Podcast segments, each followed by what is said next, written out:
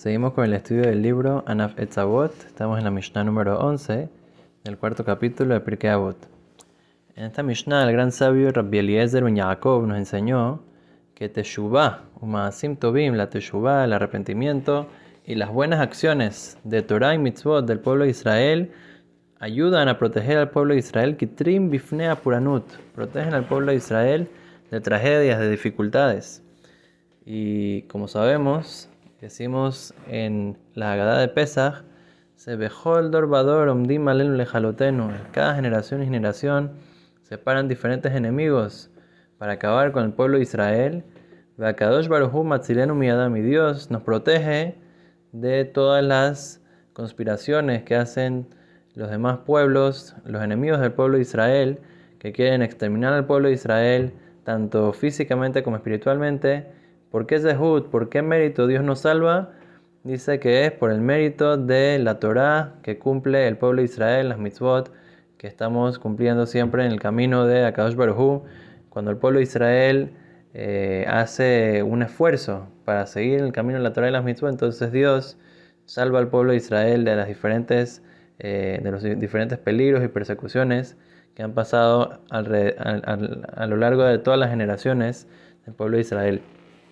Hay un cuento muy interesante que pasó con el César Nicolás, Nicolai, en Rusia. Dice que él era una persona que odiaba mucho a los judíos eh, y entonces un día llegó al palacio y le dijo a su gabinete, vamos a hacer una, una ley en contra de la religión, vamos a hacer una ley de que no se puede estudiar más Torah, no se puede cumplir más con la mitzvah de Milá, no se puede eh, ir más a la mikveh, no se puede cumplir Shabbat, etc. Así diferentes leyes para que el pueblo de Israel, el pueblo judío, abandone la religión, que no puedan cumplir más con todas las mitzvot y la Torah. Odiaba mucho al pueblo de Israel. Entonces le dijo a sus ministros, bueno, ¿cuánto tiempo ustedes necesitan para poder hacer esta, esta ley? Para así eh, que sea una ley bien, bien escrita, con todos los detalles, etc. Dijeron, con 12 horas está bien.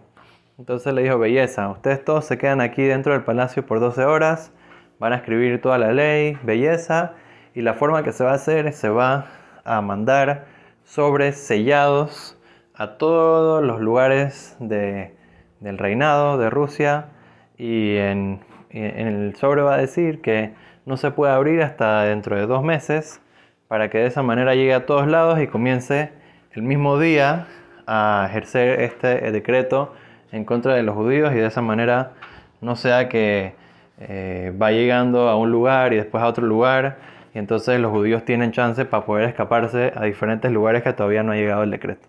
Entonces era un plan muy malévolo, muy peligroso contra el pueblo de Israel entonces, bueno, los ministros se ponen a trabajar, tienen 12 horas, desde las 2 de la tarde hasta las 2 de la mañana tenían para poder hacer este decreto. Entonces, bueno, se sientan, comienzan a escribir los detalles, las leyes, eh, cómo va a ser, las diferentes condiciones, cómo funciona, cuáles son los castigos, etc. Entonces, dice que llevaban ya 9, 10 horas trabajando y en eso de las 12 de la noche, dos horas antes de que sea el momento que les había dicho el rey que iba a volver a ver el decreto. Dice que ellos ya están casi listos, ya casi terminaron el decreto y entonces en eso entra el rey. Entonces todos se, ponen así nerviosos, se paran, eh, ok, aquí está, aquí está lo que tenemos, no sé qué. Entonces el rey lo ve y dice, ah, ¿qué es esto? Va y lo tira al fuego y se va el rey. Entonces todos quedaron como que, ok, ¿qué tenemos que hacer ahorita? Tenemos que volver a hacer otras leyes, hacerlo diferente. Tal vez el rey no quiere que lo hagamos. Tal vez se arrepintió. ¿Qué, qué está pasando? Está bien. Todo el mundo quedó ahí. Bueno, vamos a ver si hacemos algo un poco diferente para ver. Y entonces en dos horas no les alcanzó mucho para hacer. Y después de las dos horas llegó el rey de vuelta a dos de la mañana. Y les pregunta, a ver, ¿dónde está el, el decreto que les dije? La cosa. Entonces todos quedan como que, pero Rey, ¿cómo así? No nos diste suficiente tiempo. O sea, ¿cómo así? Ustedes me pidieron 12 horas, que no era suficiente. Dice, no, pero Rey, hace, hace dos horas viniste, tiraste el papel al fuego. El rey dice, ¿cómo así que hace dos horas vine que tiré el papel al fuego? Yo no vine aquí, yo estaba en mi casa. Sí, ¿cómo así? Pero rey, usted estaba aquí. Todos a Siberia. Y entonces todos quedaron, ¿cómo así? Pero el rey estuvo aquí, no sé qué, y preguntaron esto, lo otro. Al final, ¿qué pasó? Se dieron cuenta de que todo el mundo, todo el mundo alrededor había visto a alguien que era igualito, que se parecía al rey, que había dicho la clave exacta para entrar. ¿Cómo puede ser? La única explicación es que Akadosh Baruj mandó o un ángel o alguien que sea igualito como el rey, que pueda ir y tirar el decreto del pueblo de Israel al fuego y así fue como salvó al pueblo de Israel de un decreto tan difícil. O sea, una, una historia increíble está documentada y es una cosa que vemos cuando el pueblo de Israel está cumpliendo con la Torah de las mitzvot.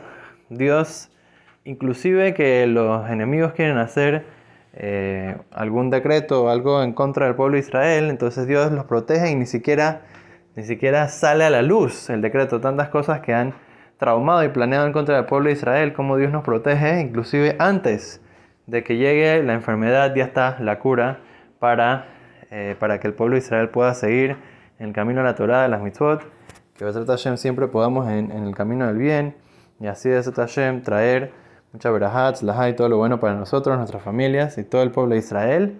Amén, que